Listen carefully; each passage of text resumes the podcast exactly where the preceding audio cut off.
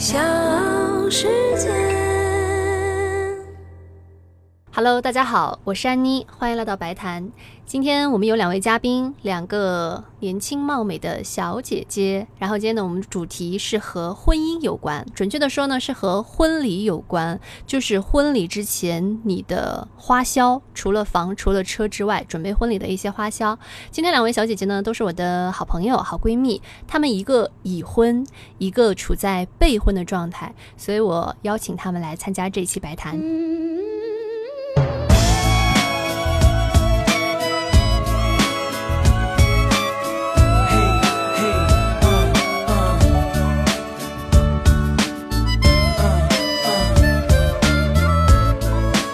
Hello，大家好，我是云涵。Hello，大家好，我是文清。韵涵是已婚的那一个，嗯哼，嗯，所以我觉得你最有发言权因为你你是肯定的数字，你是一定的。然后文清是备婚，备备婚，哎，在路上，我老老想说备孕哎那种，备婚这个词有这个词吗？还是我自己造的？哎，我问一下，文清的婚礼定在什么时候？九月份也是九月份嗯啊，我也是九月份。八月份的时候拉黑吧，不要邀请我。就是做做完这期节目以后，就假装就失联。就不认识了。对，说一下这个婚礼花费啊，我觉得它其实有特定的，呃，一个空间。比如说，我们都是生活在南京，嗯然后我个人认为我们应该是属于平均线略上一点，顶级那种天价婚礼，嗯，咱也够不着。哎但是呢，也绝对不会委屈咱们小姐姐。哎，安妮，在就是和我们聊天之前，你觉得办一场婚礼，呃，就是大概要花多少钱？你心里的价位是多少钱？呃，因为我的老家是扬州宝应，嗯玉涵是知道的。对我觉得在老家办婚礼的话，我的预算是三十万，就是除了房车彩礼啊，嗯就是一些花费。如果在南京的话，我觉得要 double，因为可能我理解的大头是酒席。嗯嗯嗯，这一块儿，呃，他也会看，比如说，你看男方和女方，他是不是都是南京人？如果都是南京人，他可能邀请的会多一些。没错对，如果他都不是南京人，可能也就是朋友啊和同事，嗯酒席的花费可能是大头的。然后至于买东西，它的这个弹性空间就比较大一些了，我觉得就量力而行了。其实我这个还蛮有借鉴意义的，因为我办了两场婚礼，嗯呃，一场在南京，然后一场呢就是我们那儿叫回门宴，啊女方办的，我是回扬州办的，因为我跟安妮是老乡，我也是回扬州办的。然后其实总体看下来，两场这个婚礼酒席上的花费差别真的不大，不大吗？不大哎不大。嗯那你是扬州市区的，我还是扬州宝应县的，我觉得挺大的。嗯我理解的南京的酒席宴好像都是什么六八八八这种的，差不多平均规规格。是是但是如果在宝应的话，我觉得大概在两千左右，哎，哦两三千那真的所以差它就是比那。扬州市区是多少？我想问。市区肯定会贵一些。我我我在扬州市区也是一个五星级的酒店，嗯，大概是三千三千八、三千九百八这个样子。我、我记得哦好像是这个价格，不到四千。当然，我的话呢，可以不用很仔细的听，因为我也没有办过，我只是凭我 就是印想象。不是印象当哎中也，许你这么多年对可能涨了现在应该水涨涨了，可能涨了，但是绝对没有那么夸张。据我所知，就是南京，呃，可能去年啊，今年因为这个东西它每年行情不一样，呃，去年就是在南京相对来说还是比较，呃，怎么说，不是主城的地方啊，嗯。好像办一一桌的话也要三千多，也要三千，也要。三千多，就是到路口。呃，可能我们这么说，大家会没有概念啊，不是南京的朋友会没有概念，就是离南京主城大概五五六十公里的地方，靠机场了，靠机场了，对对对，嗯比较偏僻的地方也需要三千多的花费。嗯，今天呢，我们想主要来就这个话题一起聊一聊啊，我觉得也挺有意义的。为什么呢？因为我们三个人曾经也都是同事，嗯，做广播电台的主持人，解答一部分人的问题。娶一个南京主播回家大概要要花多少钱？钱？然后我们啊，我觉得都不算是那种啊特别拜金、特别一定要高花费的这个女生，我觉得算是一个常规的水平。中婚礼这个东西，其实真的就是丰俭由人。嗯你可以把它办得非常非常的奢华，那当然花费也就无上限了。嗯、但是我所理解的就是它是有一定的下限的，就是最低你也得支出这么多钱。哎，因为毕竟办一场婚礼，他要邀请这么多人，然后有这个场面在，嗯，包括还有一些硬性的花费，它是省不掉的。嗯，对，所以我觉得今天我们三个人角色定位特别好，我是未婚，然备婚对备婚和已已婚 这样吧，我们先听一听文清，他属于备婚，他属于已经有一部分花销花销了，哎，对对对。然后呢，还有很多可能是未知，他这个东西会不会跟装修一样，总是会超一点预算那哦，种的？会加项这种。对，然后文清，我觉得我我们先听文清说，嗯然后呢，蕴涵作为一个过来人，哎，我告诉你哪些坑其实可以避免其实。后面还有什么二次花费的地嗯方啊是啊？能省的地方可以省一点哎，。文清是从什么时候开始正式备婚的？我是从去年十月份的时候，，哦挺早的，提怎么前一整怎么叫备婚？什么个仪式叫备婚？但是我说的备婚可能就是。我和我对象啊，也就是说未来老公，我们俩是属于比较佛系的。我们是想，哎，那早点启动，把酒店定下来，嗯嗯因为酒店这个档期，我觉得是最难占的嘛。嗯，没错。所以就我们把酒店定下来以后，又躺平了很长一段时间。所以你你算这个自己的开始的时间是从订酒店开订酒店开始的啊应该每个人都是。我先问一下啊，订酒店是不是得交一部分定金？是的，是的，是的。哦，那订酒店最长多长时间？比如说最多提前半年，还是提前一年？呃，没有吧没有这个限制，提前两哎三年都可以。因为我订的时候，我本来觉得我已经提前，就像蕴涵刚刚讲到，提前了十一个月订的，我觉得已经提前很多了。但是我想订的日子本来是九月二十六号，嗯，那个我想要的厅就没有了。然后后来我说，那要不然九月十九号，他说也没有了。最后我才挪成了现在要结婚的这个九月五号，就是说明大家其实现在订酒店的日期提前都挺多的。不知道蕴涵那时候提前了多久？我是提前半年，啊，那我想问一下，你提前这么久啊，那会不会到时候，比如说新人又吹了，又就是会啊，所以 那这个定金就要不回来了。不仅定金要不回来，我记得是一开始是呃，第一次付款是百分之三十嗯，第二次付款是百分之六十好像，然后最后一次付款是在婚礼之前，大概可能。一个月或者是半个月的样子，具体我不是很记得了，我我得看合同才知道。嗯、要付全款，也就是说你婚还没有结，钱已经全部付给酒店了。啊，而且这个还算是一个大头嘛。说个难，听的啊，如果说在婚礼前一周你们吹了，这个钱是绝对要不回来的。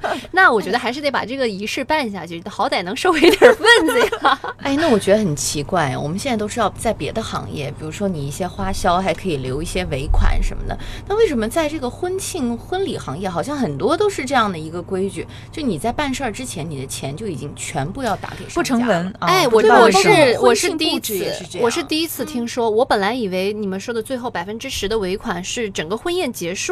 然后再付因为他还会可能会有一些未知的这个状况嘛，比如说也会遇到客人来多了，你临时加桌，这个肯定是事后结结算，嗯对不对？嗯，一般情况下，就是比如我们订三十桌，呃，如果说你预算家里面会有三十桌的客人的话，一般我们是二十八备二，或者二十七备三，或者是三十备三，一般都要备几桌的。都是就是这个备的桌数，我印象当中就是准备的这个是可以退的。对是可以退的。但是如果说你订了三十桌，但你实际只来了二十八桌人，那这个多下来两桌是不可以退的。没错，哦、那如果说定了二十七备三，实际上就是你最大饱和量是三十桌，三十桌，但最后如果你要三十一桌，可以吗？临时可以，可以，可以，可以，就是另外再加钱就可以了。但是那我就备一加二十九，那酒店不会同意。太坏了，我太坏了。嗯，哎，我想问一下啊，因为他这个婚礼前准备的金额都会比较大，你们俩是属于就是哪一种形式？比如说是。你可以有一个共同基金，嗯花销随随随花随报，还是说会把一笔钱主要交给女孩子去负责？因为我觉得像什么呃婚纱呀，或者什么拍照啊，基本上都还是女孩子定嘛。就是这个经济大权主要在谁手上？每家应该不一样吧？嗯就是问问你们俩呀，你们俩我们家反正不在我手上。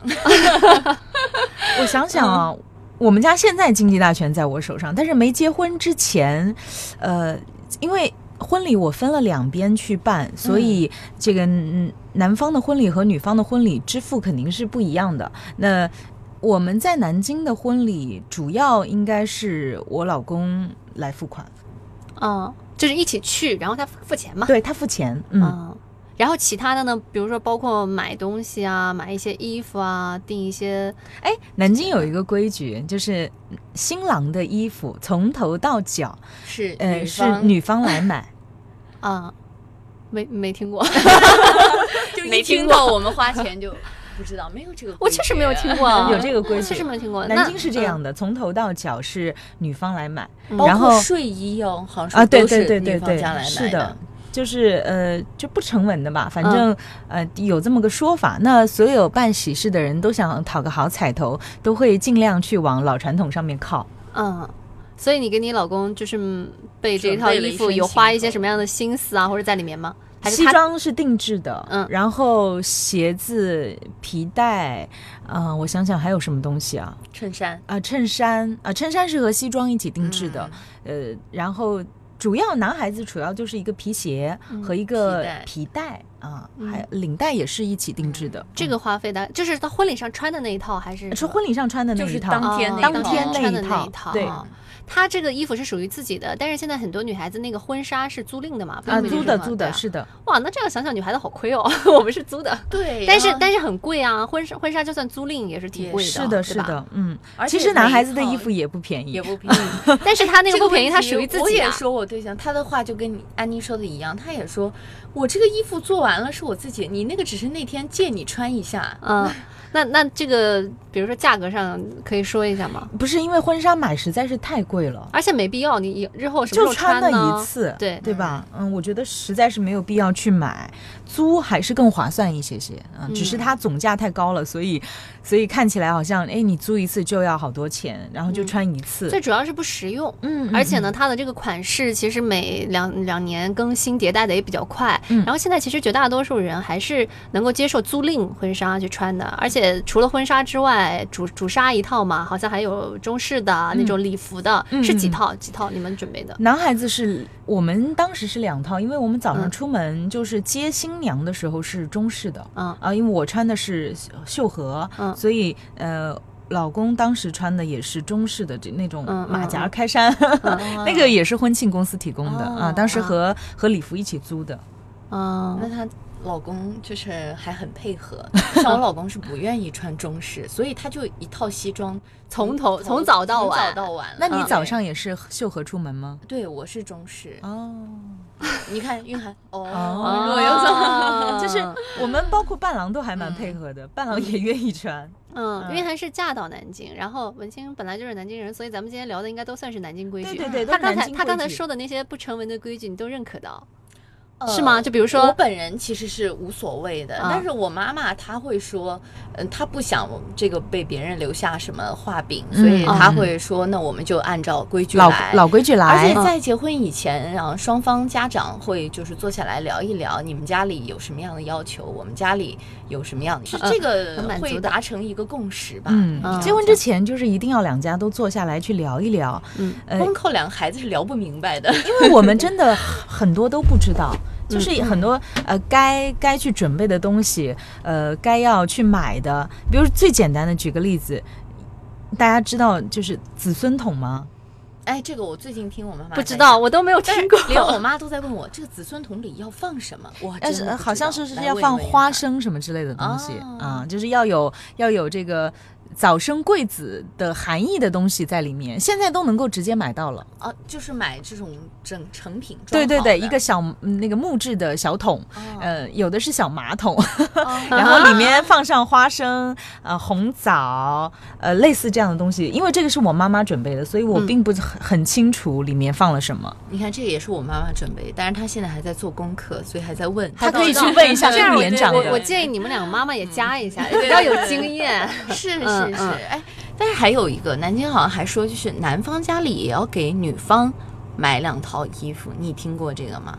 不是结婚当天穿的，是指女方有这样一个回门，就是日常的衣服，说一般是春夏秋冬可能各一套。那就四套呀。哦，那我们那我家没有，你看看，哎你老公亏了亏欺了。骗了你，你老公亏了欺亏了骗了亏了，因为我公公婆婆也是相对来说就是不懂，不太懂，嗯。然后什么都是去问别人，都是可能一个孩子，上面也没有经历过，所以大家都是摸着石头过河。就是可能去问一些哎七大姑八大姨，然后东问一个西问一个，嗯，这样子。然后觉得啊、这个寓意确实挺好的，嗯。然后嗯，也不太也不是太繁琐，然后就把它进行下去了。所以其实你会发现啊，就是嗯，传统会越来越消失，就是传统的很多的习俗会消失的越来越快，就是因为我们很难去真的把那些细枝末节的做到位，嗯就很多东西不记得了。你不要说我们了，很多长辈嗯对于这种小细节，他们也不记得，他们结婚也都是几十年前的事情了。对，而且那个时候说父母结婚的时候那三大件儿，什么自行车、缝纫机，对，那怎么样？现在是房子、车子、票子了啊。嗯但是我嗯们现在所说的是除了房和车，嗯以及彩礼之外的一些这个花销。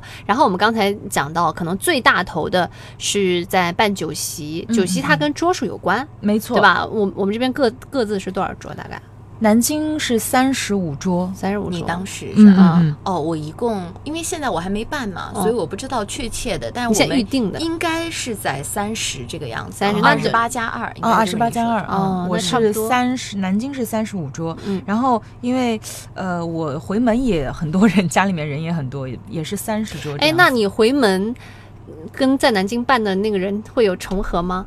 没有，几乎没有太多的重合。哦，就是你老家父母朋友啊，对我的父母的朋友，远一一点的亲戚，然后南京我的这个家里面过来的娘家过来的，特别就是近的比较直系的，比如说我的舅舅呀、我的外婆啊、我的爷爷呀、奶奶呀，嗯。然后呃大伯呀等等这种，还有我们同事 比较亲密的。同事、好朋友然后就是南方家嗯，主要是的南方哦。的亲戚。那我们蕴含是大家族啊，这 真的的好多人啊。人多，也就是说，如果桌两边一起办的话，就得要六十桌，因为它有部分重合对嘛。对对对对，哦，嗯那这个很很厉害。除了这个酒席之外，知道比如说办呃婚礼婚庆公司，南京这边普遍的价格大概在多少？婚庆公司这个，我那天个对我那天听真的我知道我听谁讲的，好像就是蕴涵吧，说有个比如说四万还是五万是一个是一个标配，就啊像买车的乞丐版。低低配低对配嗯低配，然后你要什么？当天晚上出视频加一万，什么要又有什么什么要求加一万，然后再上加，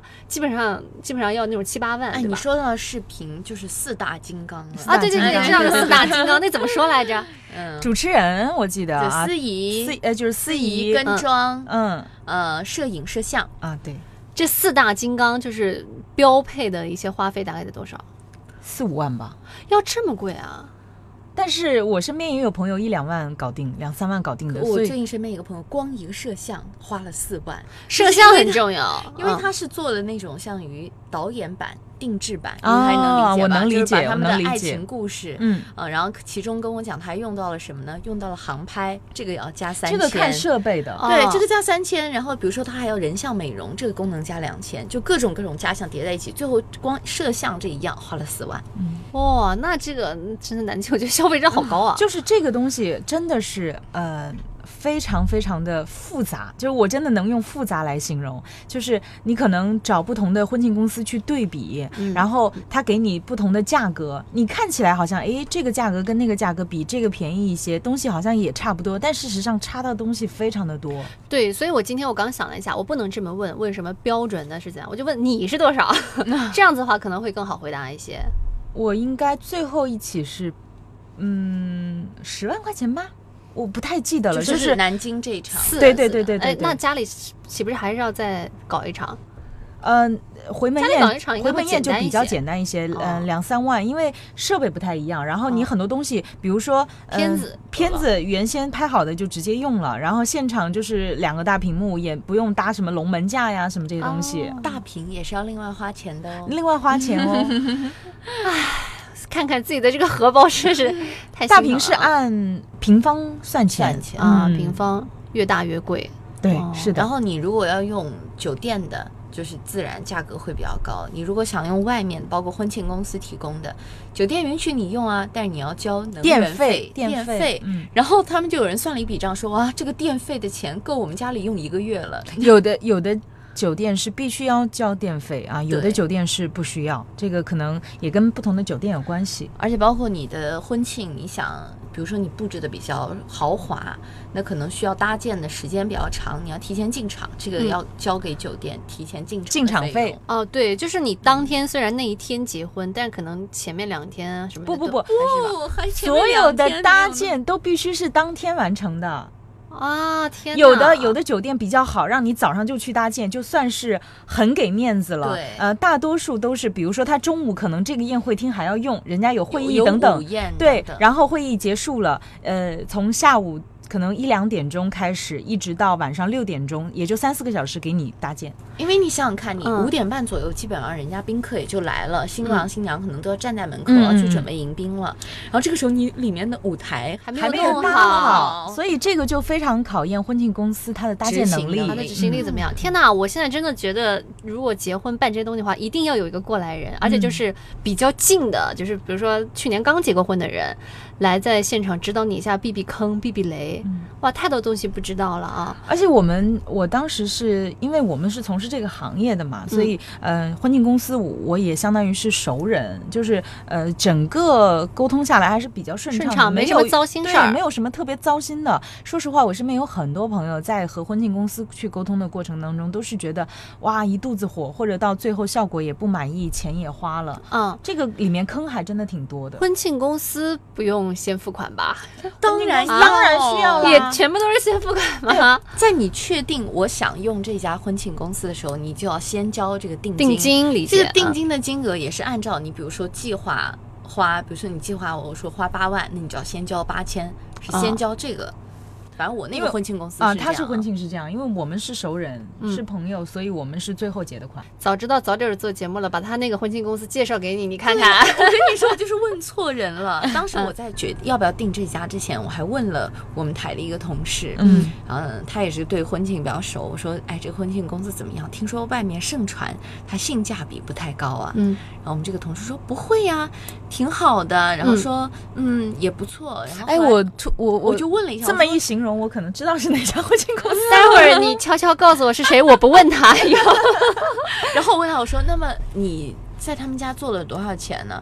他说六十万。我后来一想，哦，六十万的这个花费，我估计放在哪家应该出来的效果都挺都很好挺的就好的。人家婚庆公司花六十万，刚才说十万块钱，我觉得已经布置还可以了，还可以了。很夸张。对，因为我知道的酒席、婚庆，此外可能还要买东西、嗯旅游，也是不小的一个开销。买东西，两位各自大概花费多少？就是必备的一些，比如说钻戒呀，三三金是哪三金啊？三金以前是什么？呃，项链儿，嗯，然后手镯是吧？然后耳环、耳环戒指有三啊金，也有说五五金金啊，对对反对反，正总共就是那几样，反正啊就是女孩耳朵上戴的喽，手嗯饰嗯女孩的首还饰戒指啊，这个对你们来说算大头吗？大概有多少？哇。这么一问都把我问住了，我真的没有算过这笔账。呃，首先我的婚戒是，呃、我知道，不灵不灵，超闪 超大，现在手上的这个。超大的。我我的我的钻戒是我的就是老婆婆，我们南京叫老婆婆，就是我的婆婆，她比较呃有这个眼光，她在早在我老公上大学的时候，然后就买了这个啊钻戒，然后她当时是买的裸钻，哦。然后因为她那个时候觉得也也不知道是她身边的朋友朋友吧，就跟他讲说，其实钻石是可以呃。投资保值的，然后你现在买和你十年之后买，这个不是不一样的。然后我老婆婆当时就花了一笔巨款，买了买了一个钻回家，好大，好闪，把灯关掉，就靠这个发光。就然后那个时候我老公还在上大学，嗯、因为他想，哎，我反正是儿子嘛，将来是一定要给媳妇嗯呃买婚戒的，所以他买的很早，嗯，所以我的这个钻戒没有办法说具体的价格是多少，我也他吓到我们。不是因为我我也确实不知道是多少钱，我只知道可能呃差不多价位现在同样的，因为钻石它也是一颗每和一颗嗯不一样，不一样你没办法没办法说说它现在就值多少钱，除非我真的去把它卖个二手。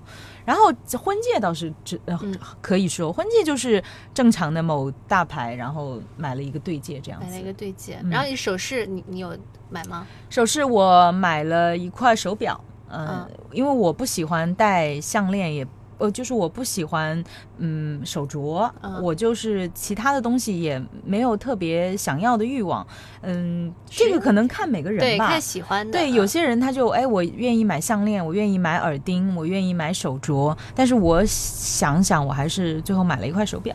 嗯嗯，因为我老婆婆没有这样的眼光，她没有提前对对对十年买，他没有提前十年买。然后这次就讲到这个问题，我们是先买的婚戒。然后，嗯，也算是他的一个很莫名的求婚，就是他说，哎，那我们去买那个戒指吧。当时就想说去看看，后来就就是没想到就直接就在南京就买了。买了以后，因为我当时就考虑到后面还要买钻戒，像他们现在有的人都不买钻戒了，对对对对，因为有的不喜欢戴，嗯对，说就不戴了。然后我当时考虑到还要买钻戒，所以我的婚戒就没有买全钻的，买的是那个钻石拼贝母的。嗯后来他回去之后，把这个呃我们俩的戒指拿回去，他父母一看，然后他妈妈就说：“哎呀，说那你要给文清就是钻戒，一定要挑一个他喜欢的，嗯、什么什么。”所以就是我们嗯，所都是在就是结婚就这一年花的钱，就顿时感觉荷包还挺吃力的。嗯嗯。嗯，啊，不过我是嗯没有买三金什么，就是我嗯买的就是刚刚玉涵讲的买的首饰。就是自己喜欢的东西嘛，对对它可能对对三金五金只是一个那个统称。嗯然后我知道的，比如嗯说买了这个首饰类的，然后还有一些。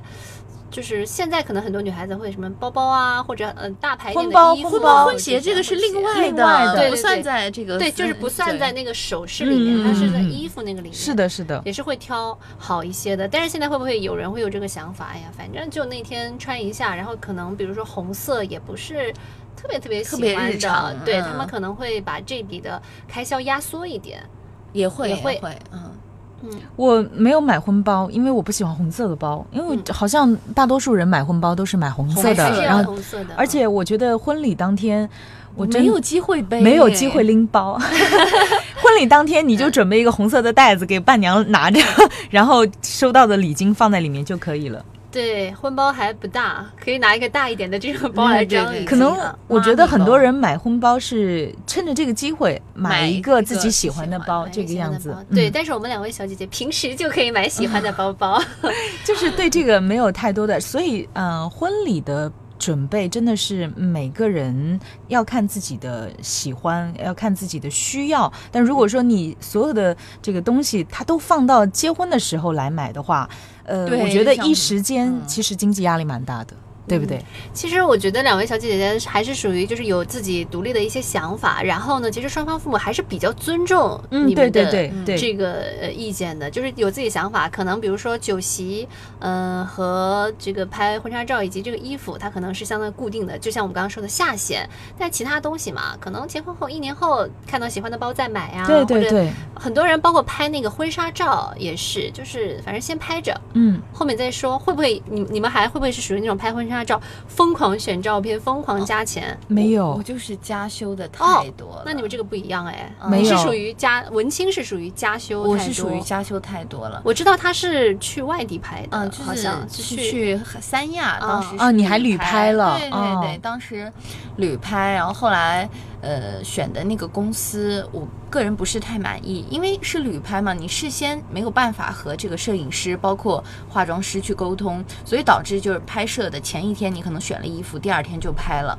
嗯，所以出来的效果并不是特别满意，但是也不知道为什么在选片师可能洗脑式的轰炸之下，然后我和我老公就是又人在他乡，就是很不清醒的加选了很多照片。选完之后我也很后悔，因为回来之后他们就说你这个加照片的钱完全都够可以若干年之后再重新拍一套，所以你当时最终一起花了多少钱？两万五，哇哦，就是这个的套餐是一万两千九，嗯嗯然后加照片加了五一万五个套系就其实一般人家婚纱照有的拍三组造型、四组造型就够了，我可能平时日常就比较爱拍照，所以当时我选的就是五套造型，嗯按照理说是很够了，对吧？对对对，就去了那边以后，后来反正因为有夜景啊，啊、有这个棚外的一些，反正总共后来加照片又加了一万多块钱。当然那家的加修也比较贵，是一百二十块钱一张。嗯，而且他们家也没有那种活动，比如说你选的多，可能给你打一个打包价包一个套餐哦价什么，它没有。他包括他的产品，他就是可以送给你或者什么，但是加修是一张都不可以送。嗯，所以他可能瞄准了你这样的心理、这样的客户吧。嗯所以你最后选了多少张照片呢？呃，一百多张，就是本身一套一套得有二十张了。对对对，本来总共一套，总共五套衣服是五十张，嗯然后后来又加了那么多张，然后另外又升级了一个相册，哦就是原来可能那些水晶相册我们觉得摆在家里比较的厚重嘛，然后就想选一个轻便一点的，选了更新的那种杂志册，然后嗯升级了一下这个杂志册，当时是花了三千块钱。然后现在现在刚刚说，我刚刚听了后悔，哎，听到后悔两个字，对呀、有点后悔啊。蕴含呢？蕴含呢？这件事情我特别的清醒。嗯我从 一开始，我从一开始，我可能平时我们拍照实在是太多了，对我也知道，就是婚纱照只会在结婚的当天用一下，然后你就会把它放在家里面，再也不拿出来了。而且只有自己欣赏。哎，对，对对对，然后结婚当天，亲戚朋友坐到你家的这个沙发上，哎，因为当天会来很多人嘛，不能一直聊天吧？嗯哎，婚纱照大家看一看，这个就是它最大的用处了。所以当时我非常清醒的是，照这个造型我只选了三套，而且没有外景。我说我不拍外景，我只拍内景，我拍三个不同的风格，拍一套中式，拍一套西式，然后再拍一套婚纱。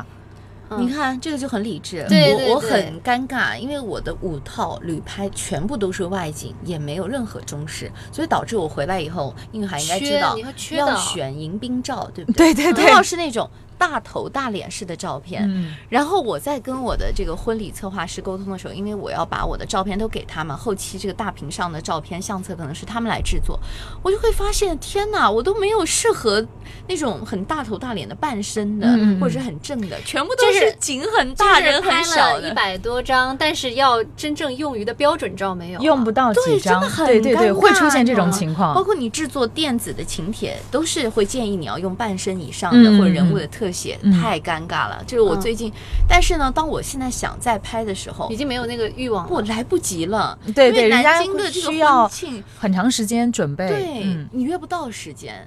可能现在我要约的话，都要约到十月份、十一月份才能拍。那么拍完了之后，人家还要修，那基本上就我结婚以后就丧失了它的意义了，那你这事儿怎么办呢？就只能是矮子里面面拔拔将将军。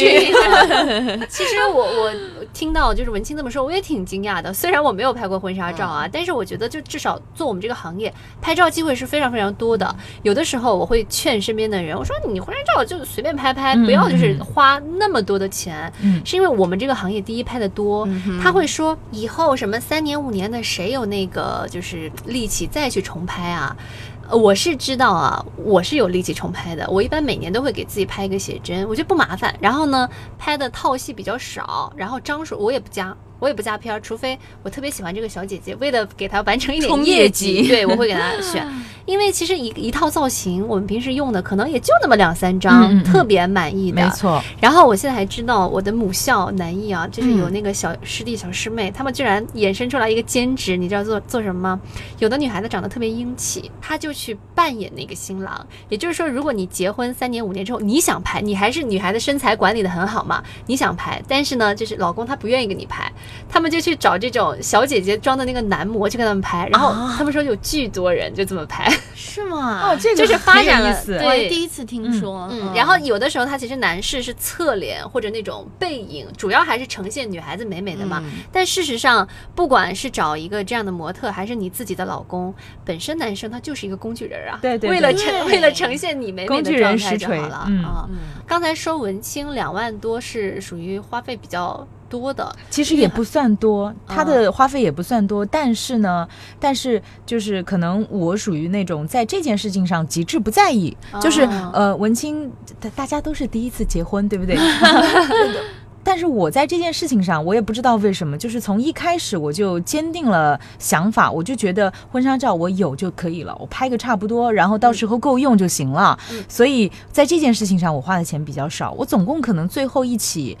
呃，因为我就是选了一个套餐，然后没有加任何的选片，哦也没有升级升级，什么嗯都没有。三套内景，我可能一起花了六千多、七千块钱不到吧，这样子。哦就常规价格。常规价格，嗯而且我不是在比较大的品牌，就是很多人都会听过，我是在曾经我拍过一个拍过照片的工作室去拍的照片，因为我对他的家的风格我比较认可。我好像知道是哪一家了。嗯哼，嗯，是那家吗？对对是那家嗯是那家 是挺好的挺好的我还来不来得及去赶紧补一套。如果你补一套的话，对对对，帮你问人，帮你问人。应该有一点，嗯就是人家一般不接这种一套的，人家都三套起拍。，对，最少也是嗯两套。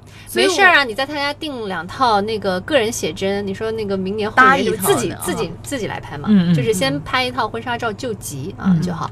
然后在婚礼前还有什么一些大的花费，我是想不到了。还有大的花费啊，婚是零零纱呀散散的啊。婚纱呀，婚纱也不是小头哦，婚纱哦其实也不少钱，就是订一套这个，因为一般情况下，呃，都是四套。衣服，嗯对吧？早上出门一套，我算一算啊，早上出门一套，然后迎宾一套，主婚纱一套，二次返场一套，然后敬酒一套，五套。五套衣服，五套，女孩子嗯是五套。如果说你比较就是讲究一点儿是五套，简单一点儿也也最起码四四套四四套嗯，最起码四套。所以其实这个礼服也是挺大的一个开销。要多少钱呢？你们你们自己的花费？我没有花钱，啊啊，这是的，因为这个我的这个婚礼是啊、婚纱是朋友他开的婚纱工作室，然后呃，在冲底份子钱了。在他那边 拿我们拿韵涵小姐当模特出片的，一定是这样。然后关系还挺好的，所以他就是，而且特别就是，嗯，很投缘吧。就是讲到这个婚纱这个东西，它店也开了没有太长时间，比较新，然后相对来说，它的呃礼服都比较小众一点哦啊、可能也不是那么大众的。的对对对，嗯所以嗯所以我还是对于这件事情上，我觉得嗯很很满意，很庆你幸。你没有花钱，但它应该还是有一个这个市场价值的，就是市场价值，呃，婚纱一般如果说是购买的话，应该要两三万吧。然后租赁的话，应该也要吧，也要千要的。如果八八九千吧这样子。然后一万多也很正常。一万多很正常。然后南京的某顶级的那个婚纱店，嗯，基本上进去有最差的套型，哪怕老板再给你打折，最低也要一万多。嗯，一万多是很正常的，所以这个也也也是很难省下来的钱，跟妆师也挺贵。挺贵的跟。妆师不是包含在刚才所说的四大金刚里？对呀、我是另外找的，是四大金刚里面的呀，嗯但是四大金刚的，嗯，就是你自己最好去单独联系，不要让婚庆公司帮你联络。嗯，嗯，好的跟妆师是需要提前很久很久去预定的，尤其是试妆，对尤其是。对对对，尤其是对我们聊这个问题，时间比较，就是比如说九十月份嗯这种、大家都在结婚的时间，好的跟妆师是很忙很忙的，那好的跟妆师他们大概的费用在多少啊？三四千吧。三四千。七八千，啊，有这么？贵吗？那我们真的聊这个问题聊得晚了。我最近吧，大概上个月去到我们旁边镇江市去做一个活动，然后碰到了他们镇江市的一个化妆师，他第一次给我化，又快又好。然后化妆的时候就跟他聊天，他是有有做新娘化妆的嘛，跟妆的，嗯，画的特别好。然后我还就问他，我说你做南京的吗？他说做啊，就是但是要。接送或者说把车费报销一下，嗯然后他的费用很便宜。我说预定预定啊，赶快加个微信啊，这嗯还是还是挺好。那这个东西我觉得就是得碰有缘的，你最好有一个这个熟悉联联络的人，他也比较熟悉你的脸。我不知道是因为我当时结婚是疫情还是什么原因，所以呃我。找的这个跟妆师还算是都是南京比较知名的一些工作室的，然后基本上的报价也都是比如三千八百八嗯，然后呃最多可能也就四千多这个样子，所所以他说这个七八千就是又过了一啊两年又过之后一两年所有的成本又上涨了。我不是，我就感觉是不是文青踩了一点 很多地方踩的坑呀？这个拍婚纱照也是，这个找化妆老师也是，包括司仪啊、就是每一样，他就是每一项好像都想要就是特别好。很正常。每个人哦你想想看，就是允许哪一样差呢？女孩子对吧？嗯想着我一辈子就这么一次婚礼，我一定要做那个最幸福的人，我一定要做舞台上最闪耀的那个人，然后在花钱这件事情上就会变得不理智。但是韵涵还还是会相对理智一些啊我，还是相对，你知道这拍婚纱照事儿这事儿对吧？就是这个看个人的想法吧。嗯就是我在这件事情上，就是我的提前想想的很清楚，我要什么样的效果，然后我愿意花多少钱，我愿意付出多少钱，然后可能在别的事情上我又不理智了，很正常。就有没有戳到他，看这个点。对对对对明显没有戳到他。没有没有，就但但是嗯不得不说，我最后这个婚纱照的效果我还是非常满意的，而且很好用。那你们有没有超过自己的这个预算？因为结婚之前你肯定大概会框一下嘛。有有超的我哎，你婚庆就超了不少钱，婚庆我当时的预算就是五六万块钱，我觉得就就很很好了我觉得嗯就很好了。但是这个东西真的是你会发现，他给你把价格列下来，每一个你都不想。删掉，对，每一个你都不想去将就，然后就一点一点一点一点加上去。我觉得会不会你跟这家婚庆公司定下来之后，然后你们的这个主被动关系就有点调换了？本来你是可以找会对啊会找很多的，然后你现在反正定金打给他了，你也只能用他家，会会会，而且嗯。整体的市场你去对比一下，你就会发现，哎，好像他们就好像约好了一样，都是这个价格。如果说比较低的价格，你就只能找很不知很名的，对对对，或或者说是比较相对来说嗯，不是很成熟的公司去做。嗯。这个事情，就是会女孩子会比较有心里会有疙瘩。嗯，我就而且婚庆这个东西超预算，就在于可能你跟他说了你的预算，比如说五六万块钱，嗯可是他给你做出来的设计，他是给你按八到十万做的，他就会让你看到，哎，如果你多加一点钱，你可以达到这样的一个效果。那么可能很多的女孩子就会觉得。哎，我明明可以更好的，为什么不呢？所以于是就是钱上对我们刚刚说的是结婚的婚礼前的部分，其实婚礼那一天还是会有很多开销，比如说现金，会不会比如说来帮忙的人，南京这边红包对各种天哪红包。对 对对。你的伴郎伴娘，嗯。我不知道韵涵那个时候是选择的伴手礼还是红包。都有，难道可以省的吗？天哪，你太又要花钱了，他啊，我本来以为就是只要准备一样就可以，不可以两，哎反正我们家是啊，我们家是。我做过伴娘，没有嗯拿到钱，然后我我就一直耿耿于怀。我因为是我姐姐嘛，我就一直嗯。说，我说我做你伴娘，你都没有给我红包，就是每次见她，然后她现在小孩子已经就是五六岁了嘛，嗯我说我给你妈做伴娘，你妈都没给我红包，就每次看到就是唠叨这事儿得给，红包得要给的，不管大小伴娘好。辛苦的，嗯，伴娘很辛苦，真的非常辛苦。而且我的伴娘也是两个妹妹两两个我就两个伴娘。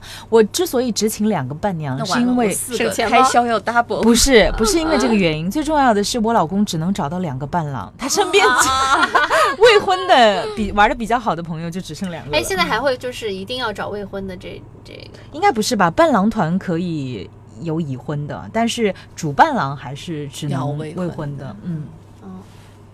我在思考这个问题，我在我们家最小哎，婚车 哦，嗯，婚车是要付付红包的。然后我们是就是，但凡是参加接亲的，都是有红包的。都有红包，大概嗯多少呀？小红包，这些都是小红包，两三百、两百，然后一包喜烟、这个样子。嗯嗯嗯还有当天会给喜糖，嗯，来玩的朋友两两百的红包这样子。嗯，对，这个跟整个婚礼比较起来的话，已经算是比较小的一哦，个其实开销了吧？其实也不算小开销，因为嗯、你你这样不觉得？但是当当天你这儿发那儿发一下，我记得在结婚前，我婆婆去银行换现金，因为你你发红包嘛，对不对？最起码都是崭新的一百块，他可能光换这个现金换了七八万。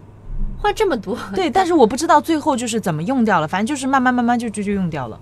哦，天哪，那这个开销挺大的。忘了哪蕴涵刚说是大家族，两边加起来六七十多多，对，人多呀。反啊那我还要预留这样一笔花费，你可以少换一点，我的嗯意思是说，如果你换五六万可能花掉，换七八万也会花掉，也会花掉。哦，少换一点啊。但这件事情是一定要准备好的，因为婚礼当天如果需要红包，你没有的话很尴尬，很尴尬非常的尴尬。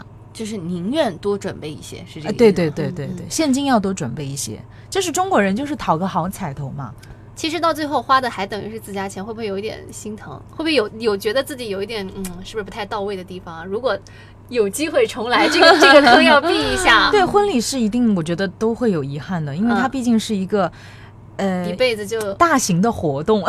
你办活动，我觉得多多少都是会有这个遗憾，因为呃，它有很多的不确定性因素。嗯嗯，只要涉及到人，就会有不确定性因素。比如说，我当时最大的遗憾是，哎，呃，我这个一开始开场有点迟了，因为哦我我不太记得是什么原因了，所以最后我这个敬酒的时候，很多客人都已经走掉了，这是我比较遗憾的事情。我没有走哦，我留到最后喽。我们我我的好我的好朋友们，我的 我的小伙伴们，他们都是最后坚持到了最后。一直在吃，一直在努力的吃，然后一定要再拍一个照片。啊我也不知道当天吃的怎么样，因为我一口也没吃到。哦，我回去还有跟我的家人讲，我说就是南京婚礼的那个费用虽然高，一桌还挺多钱的，但是吃的是真好呀，我一直就在说。真的吗？真的 因为我没有吃到，所以我完全不知道。菜品还挺好的，就是蕴含的那个啊还挺好的。因为我们啊当时我老公是个吃货，他对就是酒席菜品菜品的要求很很高高。然后你们当时这个桌数应该有提前去试菜吧？看一下菜单吧。看看看菜单没有试菜，哦因为这家饭店也吃过，家门口的。然后嗯，当时就是对这个菜我们也是提了要求的，而且也有找了就是。酒店的那个总厨去跟他沟通说，同样的，我们呃想要提升一下，更好一点。嗯，反正总体吃下来，客人的评价是还不错，虽然我们都没挺好的，有尝到我。觉得就是我吃的这个婚宴酒席当中算是比较好的了，那我还不错，还不错，推荐下次推荐你啊，你已经定了，你已经定了。对，那现在因为文清他是在备婚当中嘛，然后哎，现在有什么还没有完成？对我还想问呢，比如说布置，因为只是确定了婚庆公司，确定了设计师，他的方案还还没没有出来。然后可能这个出来以后，我才知道我的婚庆布置上又要多花多少钱。这个你你现在跟他没有确定那个一个总方案吗？跟他沟通的就是价位有沟通好，对吗？哦价位沟通好，但我说了，他可能会在你比如说我给他报我的预算是七八万，那他可能给我做十几万的方案也有可能。嗯，很正常。对。那我下次跟他说我两三万，他给我报五六万的方案，然后两三万的东西你肯定会看不上。对，然后实际我的预算就是五六万嘛。嗯，我知道我知道了，这期节目非常的有必要，很 实哦，用。但是有一点，你如果嗯给他上来就报两三万，那他可能不会拿好的设计师给你做。对，他所以你可能不认真。对，但这个东西啊，就是我觉得比如说他有一些设计师，他专门只接高于高多少的端、案子，中端、嗯低端，哦需要一点点谈判技巧。还是还是要有点策略，还是要全嗯方位的就多了解一些。是是是啊啊，挺好挺好。